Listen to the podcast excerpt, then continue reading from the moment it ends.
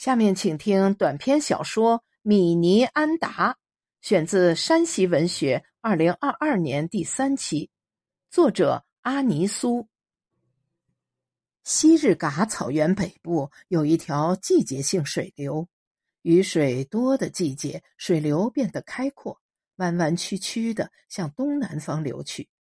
水流最宽的地方有一片极为平坦的草地。往年深秋，这片草地上会举办为期半个月的集市，村民们把养好膘的牲畜拉到集市进行交易。我和乌恩奇就是在集市上认识的，那是三年前的事情了。我读完大专，刚回到西日嘎小学当教师。我一直想拥有属于自己的一匹马，而家里只有几头牛和几十只羊。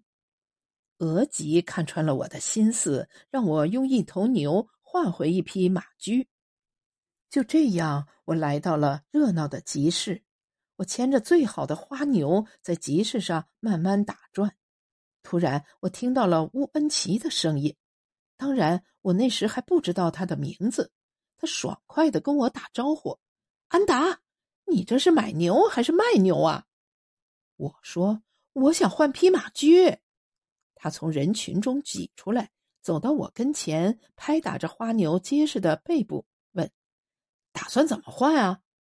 我说。换一匹健康的小马驹就行，他说：“好，你在这里等我一会儿，我很快就回来。”没过一会儿，他气喘吁吁的跑过来跟我说：“给我两百元，我帮你换一匹好马驹。”看到我脸上诧异的表情，他笑着说：“米尼安达，在这里你自己是换不了的。看到那边的年轻人了吗？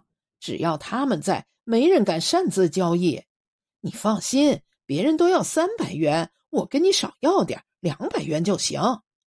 说完，他回头向不远处的几个年轻人挥手打招呼。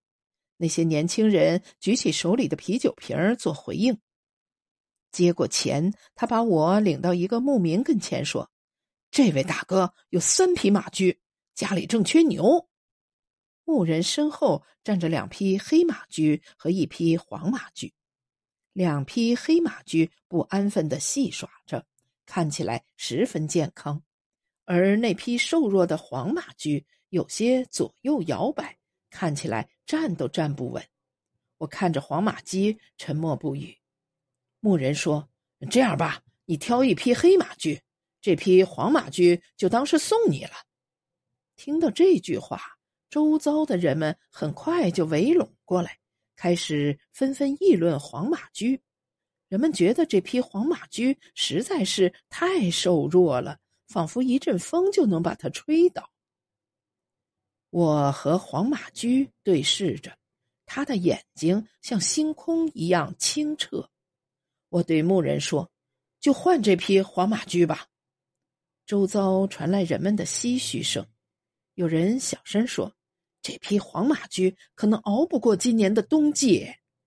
我没有理会人们的言论，将牛绳交到牧人手中，牵着黄马驹离开了。从我身后传来乌恩奇和牧人的对话声。他说：“今天要不是我，你能捡到这么大的便宜吗？你得给我再加两百元。”牧人说：“乌恩奇呀，你这孩子学坏了。”我快走到集市出口时，牧人急忙跑过来跟我说：“孩子啊，实不相瞒，这匹马驹是我捡来的。当时在附近所有村子里发了通知，但始终没有人认领，大家都说是野马。后来村里决定让我来养这匹马驹。今天我把它带过来，也实属无奈。我以后不想再养马了，希望它能有个好归宿。”不过你放心，别看这匹马驹很瘦弱，但它没有病。牧人边说边从怀里掏出一沓钱，接着说：“哎，养这匹马驹可能需要很多时间和精力，村里没有人愿意接手。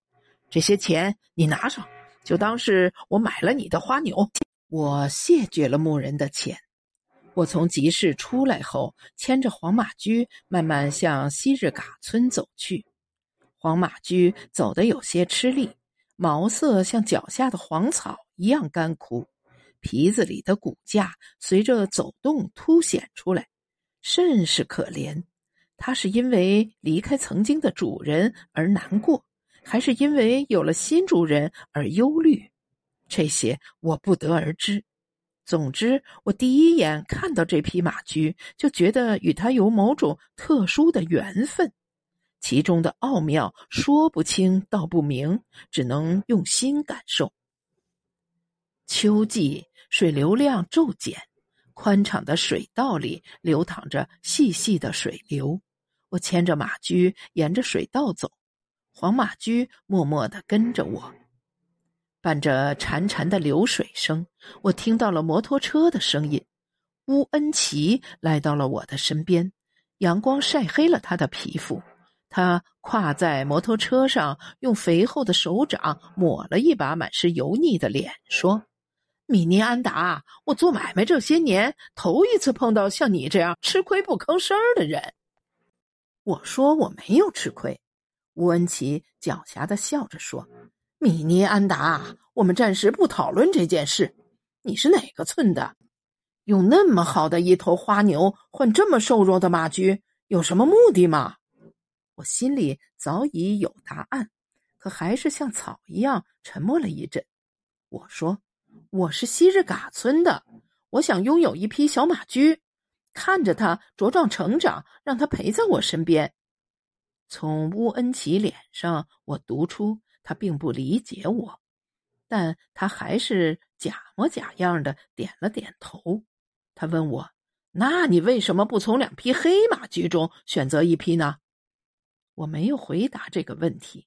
我不愿意把微妙的感应说给乌恩奇这样的人。乌恩奇看出了我的不耐烦，点燃一支香烟，跟我摆摆手，离开了。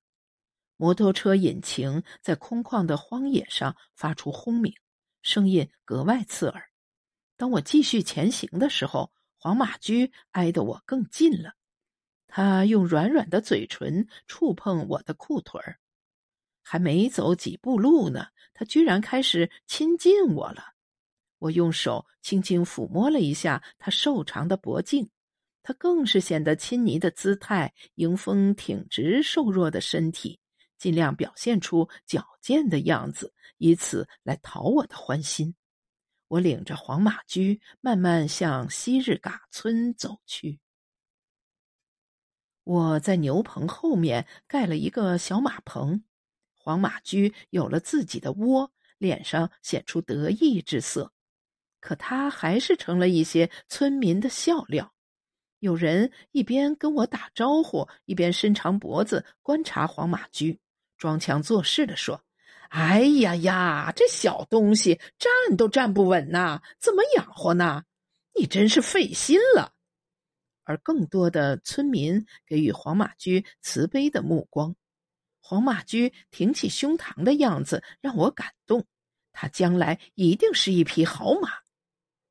我的学生们三三两两的来看黄马驹，在我眼里，他们也是一匹匹小马驹。相比大人的忧虑，孩子们的天真更令我动容。秋季过后，额吉忧心忡忡地说：“可怜的黄马驹，一点起色都没有。”我用手摸过去，黄马驹的骨架依旧像木栅栏一样突兀。初冬的寒风掠过，他的身体晃动起来。他撒开四蹄，用力寻找平衡。他用清澈的眼睛定定地看着我，没有任何哀求，唯有坚定。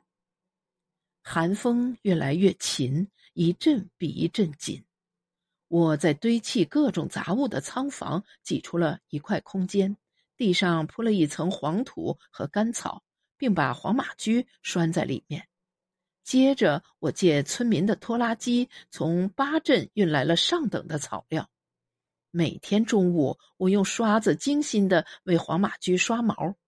阳光透过仓房的窗户照进来，黄马驹的毛色开始发出淡淡的油光，它身上也慢慢开始长肉了。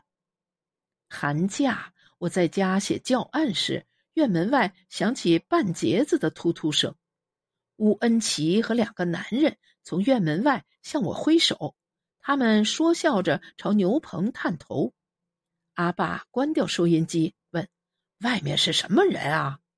我说：“我来处理吧。”西伯利亚的寒风刮过昔日嘎村，乌恩奇在风中喊：“米涅安达。”我们正在高价收牛呢，你家的牛养的一头比一头好呢。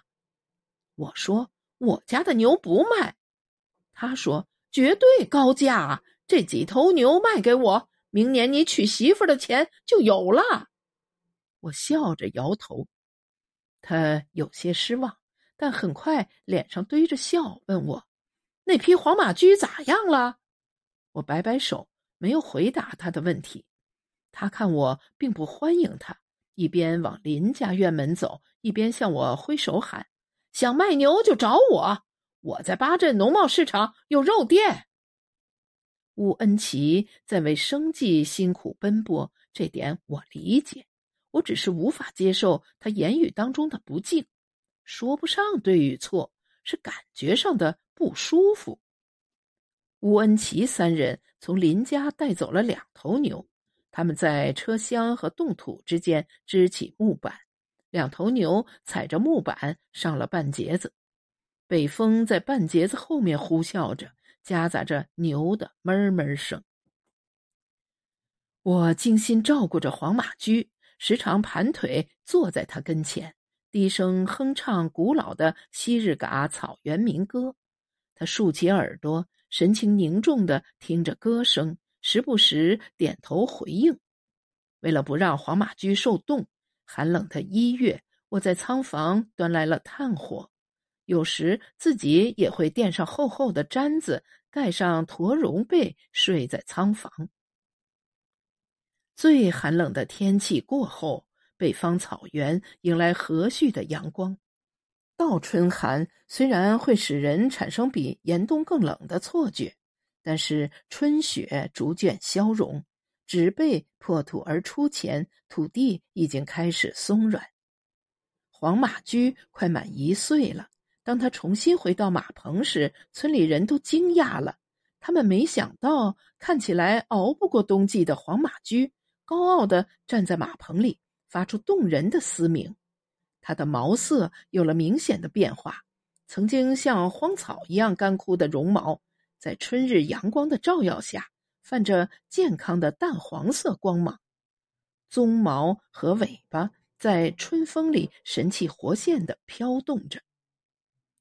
老校长感慨：“这是纯种的黄骠马，昔日嘎草原十几年没有出现过这么好的马了。”村里有人议论我是一个懂马的人，对此我不做任何回应。我不会识马。但我与黄马驹第一次对视时，奇妙的缘分就产生了，这是没法解释的事儿。学校开学后，我投入到忙碌的工作中，一晃三个月就过去了，黄马驹变成了漂亮的黄骠马。夏草正浓的时节，阿爸牵上黄骠马，领着小黑狗，赶着羊群，绕过毕勒古泰山。到布日古德山脚停留一个中午的时间，再穿过一片白杨林，沿着那条季节性水流返回。黄骠马跟着羊群走，吃着鲜美无比的青草，身体越发壮硕。每到周末，黄骠马最开心，它自由自在地奔跑，无论跑多远，只要听到我的口哨声，它马上会向我奔来。黄骠马在昔日嘎村出名了，导致乌恩奇两次找我时，我有些神经质的挡住了马棚的门。乌恩奇笑着说：“哦，这马真不赖，还是读书人有先见之明啊。”他东拉西扯半天，才说明来意。米尼安达，我想和你做个生意，我进了一批牛犊，想在你家放几头，打药和饲料。由我来提供，你只要让老爷子照看就行，但不要散养，圈养就行。年前我过来收回去，每头牛给你一千元的照料费。乌恩奇的脑子里装满了横七竖八的歪点子，我信不过他。可话又说回来，如果不是因为他，我也不会遇到黄骠马。饲料和圈养，我明白他的意思。不到一年时间，吃了添加剂的牛身体迅速膨胀，看起来膘肥体壮。我说：“你这样做是不是有点过分呀？”乌恩奇瞥斜我一眼说：“读书人有时也很麻烦，你不愿意做就不做呗，有的是人抢着做呢。我是把你当成安达才来找你的。”安达这个词从乌恩奇嘴里说出来总是怪怪的。我不喜欢反复无常的人。乌恩奇就是一个反复无常的人。他刚走没几天，又再次踏进我家的院子。墨镜挡住了他的半张脸，他笑眯眯的说：“这次不是牛的事，有一个好消息想告诉你。